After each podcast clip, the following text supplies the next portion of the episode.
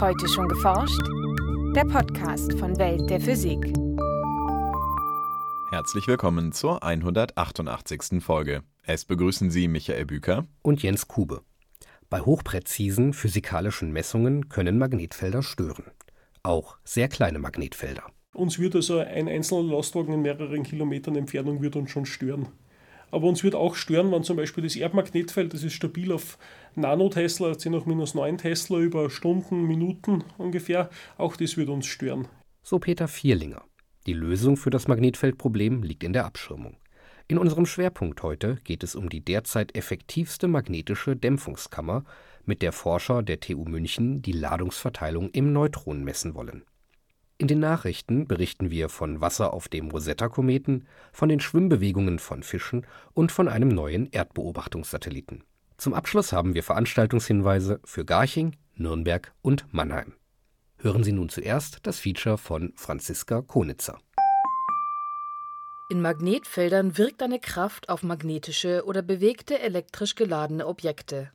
Diese lässt Magneten am Kühlschrank haften, ermöglicht aber auch, dass in Teilchenbeschleunigern geladene Teilchen gezielt gelenkt und so auf einer ringförmigen Bahn gehalten werden. Die Magnetfelder selbst werden von magnetisierten oder magnetischen Objekten erzeugt, wie etwa einem Stabmagneten oder eben dem Kühlschrankmagneten. Aber auch jedes sich bewegende geladene Teilchen erzeugt ein Magnetfeld. So entsteht das Magnetfeld, das die ganze Erde umgibt. Die Erde produziert ein Magnetfeld. Das ist der Grund, wieso man einen Kompass verwenden kann. Und das Magnetfeld der Erde entsteht also aus einem Strom. Das ist also der Erdkern, der sich dreht. Und das ist von außen betrachtet ist die Erde ein großer magnetischer Dipol. Ja, wie ein Stabmagnet hat einen Nord- und einen Südpol. In diesem Feld bewegen wir uns die ganze Zeit. Das hat eine Einheit, das hat 50 Mikrotesla Stärke. Erklärt Peter Vierlinger von der TU München. Die Stärke und Richtung eines Magnetfeldes kann mit Hilfe von Magnetfeldlinien veranschaulicht werden, wie sie sich automatisch aus Eisenpfeilspänen formen, die in die Nähe eines Magneten gebracht werden. Die kleinen Eisenpartikel richten sich an den Feldlinien aus. Je dichter sie sind, desto stärker ist das Feld. Wollen Forscher magnetische Effekte mit Größenordnungen von Milliardstel oder sogar Billionstel Tesla erforschen, würde abgesehen von dem dann millionenfach stärkeren Erdmagnetfeld aber sogar das winzige Magnetfeld eines vorbeifahrenden Lastwagen in mehreren Kilometern Entfernung stören. Deshalb bauen sie für ihre Experimente Abschirmungen, die diese Magnetfelder umleiten. Dafür sind prinzipiell Materialien geeignet, die sich leicht magnetisieren lassen. Physiker sprechen hier von einer hohen Permeabilität. Permeabilität heißt im Prinzip nur, die, dass man die Feldliniendichte da drinnen erhöhen kann gegenüber dem Vakuum oder gegenüber der Luft. Wenn also das Vakuum oder Luft irgendwie Permeabilität gleich 1 hätte, dann kann man in Eisen zum Beispiel Permeabilität gleich 200 erzeugen und dann kann man also ähm, 200 mal so viele Feldlinien in den gleichen äh, Querschnitt so quasi reinpressen. Und damit kann man, wenn man also ein Volumen mit Eisen umrundet, dann kann man ähm, im Prinzip die Feldlinien im Eisen drinnen behalten und die sind also im Innenbereich nicht drinnen. Peter Vierlinger und seine Kollegen haben eine solche Abschirmkammer gebaut. Der Raum mit 4 Kubikmetern Innenvolumen dämpft äußere Magnetfelder so gut, dass in seinem Inneren das schwächste Magnetfeld des Sonnensystems herrscht. Dies gelang den Forschern, indem sie die Abschirmung vor dem Bau am Computer modellierten, während zuvor derartige Dämpfungskammern vor allem aufgrund von Erfahrungswerten konstruiert wurden. Im Inneren der Kammer sind permanente und niederfrequente Magnetfelder also Magnetfelder, die sich nur langsam verändern, auf rund 100 Pikotesla gedämpft. Verglichen mit den 50 Mikrotesla des Erdmagnetfelds ist das eine Reduzierung um das 500 Millionenfache oder acht Größenordnungen, wie die Physiker sagen. Die Wände der Kammer bestehen dabei aus verschiedenen Schichten einer speziellen Legierung. Und diese Legierungen, das ist zum Beispiel, da gibt es also verschiedene Handelsnamen, das sind Materialien, die man kaufen kann, aber im Wesentlichen sind das Materialien, die großteils aus Nickel bestehen, zusammen mit Kobalt und ein bisschen Eisen und so.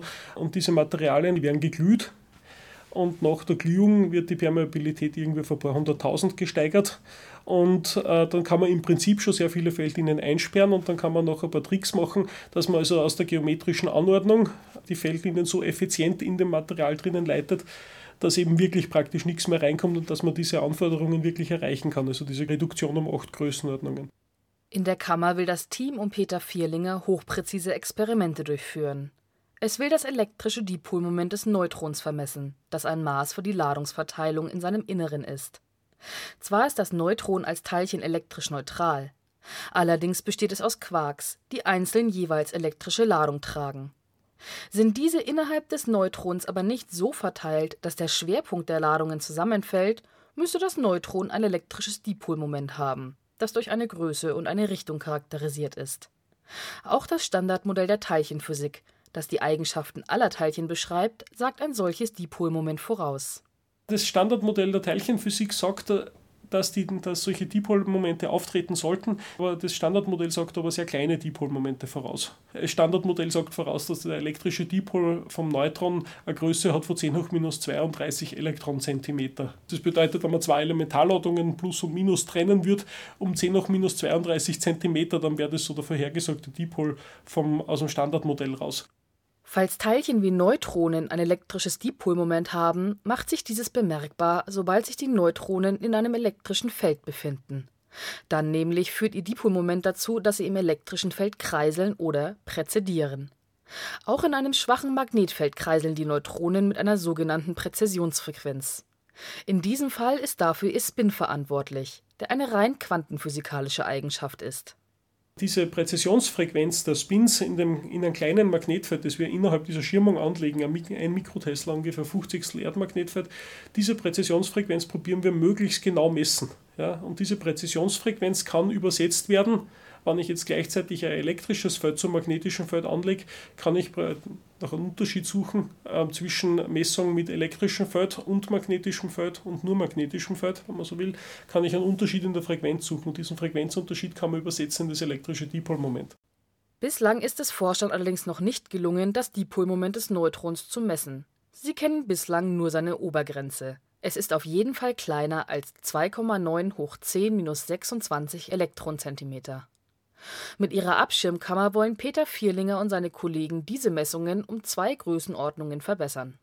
Man probiert es jetzt einfach sukzessive langsam besser zu messen. Ja, und immer wenn man das Limit verbessert, schließt man mehr und mehr Theorien aus, die mögliche Physik jenseits des Standardmodells vorhersagen.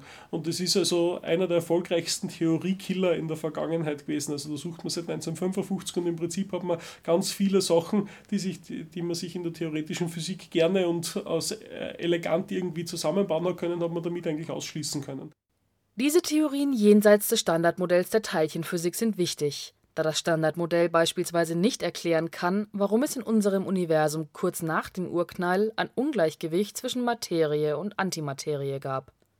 Was dazu führte, dass unser Universum heutzutage eben aus Materie und nicht aus Antimaterie besteht. Ein elektrisches Dipolmoment des Neutrons, dessen Wert sehr viel größer ist als der vom Standardmodell vorhergesagte, könnte helfen, dieses Ungleichgewicht zu erklären. Nachrichten Seit August 2014 umkreist die Raumsonde Rosetta den Kometen Churyumov-Gerasimenko auf dessen Weg zum sonnennächsten Punkt seiner Umlaufbahn. In fotografischen Aufnahmen der Oberfläche des Kometen haben Wissenschaftler nun Wassereis nachgewiesen, wie die ESA berichtet. Es seien 120 Flächen mit Ausmaßen von je etwa einem Meter ausgemacht worden, auf denen anhand seiner Beschaffenheit und Farbe Wassereis zu erkennen sei. Während sich der Komet immer weiter der Sonne nähert, wird er auch aktiver. Das heißt, dass durch Erwärmung und Sonnenwind immer mehr Material von seiner Oberfläche ausströmt. Die Beobachtung des Kometen in dieser Phase ist daher für die Forscher besonders interessant. Rosettas Mission wurde von der ESA gerade um neun Monate bis zum Herbst 2016 verlängert. Vor kurzem war auch der Lander Philae, den Rosetta im November 2014 auf dem Kometen abgesetzt hatte, nach langer Inaktivität wieder in Funkkontakt getreten auch wenn es aussieht, als würden Fische mühelos durch das Wasser gleiten. Ihre Fortbewegung ist physikalische Arbeit. Die kleinen Wirbel, die sie auf ihrem Weg durch das Wasser erzeugen, sind Nachweis eines konstanten Impulsaustauschs zwischen Fisch und Umgebung. Doch die Berechnung dieses Prozesses gestaltet sich kompliziert. Wie man die turbulenten Prozesse im Wasser rund um einen Fisch rechnerisch vereinfacht, stellte ein Forscherteam um Florian Huhn von der ETH Zürich kürzlich im Fachmagazin Chaos vor. In ihren Simulationen betrachteten die Forscher dabei die Strömungswirbel um einen Fisch jeweils als eine eigene, in sich abgeschlossene Einheit, anstatt den Wasserstrom als Ganzes zu untersuchen. Während die Berechnung beim plötzlichen Start eines Fisches aus der Ruhe noch versagt, konnte die gleichmäßige Fortbewegung zum großen Teil auf die Impulsübertragung zwischen den separierten Wirbeln und dem Fisch zurückgeführt werden. Der Fisch drückt sich gewissermaßen an den Wirbeln ab Mit dem Erdbeobachtungssatelliten Sentinel-2A hat die Europäische Raumfahrtagentur ESA in dieser Woche einen weiteren Teil ihres Copernicus-Programms ins All gebracht. Das gemeinsame Programm von ESA und Europäischer Kommission enthält unter anderem sieben Sentinel-Missionen, welche zusammen die Erdoberfläche, die Ozeane und die Erdatmosphäre ständig vermessen sollen. Sentinel-2A soll sieben Jahre lang zusammen mit dem identischen Satelliten Sentinel-2B, der im kommenden Jahr gestartet wird, optische sowie Infrarotaufnahmen von der Erdoberfläche liefern, um Veränderungen der Geographie zu beobachten und im Fall von Naturkatastrophen schnelle Aufklärung zu bieten. Und nun zu unseren Termin- und Veranstaltungshinweisen. Am 27. Juni findet am Campus Garching eine lange Nacht der Wissenschaften statt. Diesmal im Rahmen der Feierlichkeiten des 1100-jährigen Jubiläums der Stadt Garching. Zahlreiche Institutionen öffnen ihre Pforten, Details erfahren Sie unter forschung-garching.de. 27. Juni Garching bei München.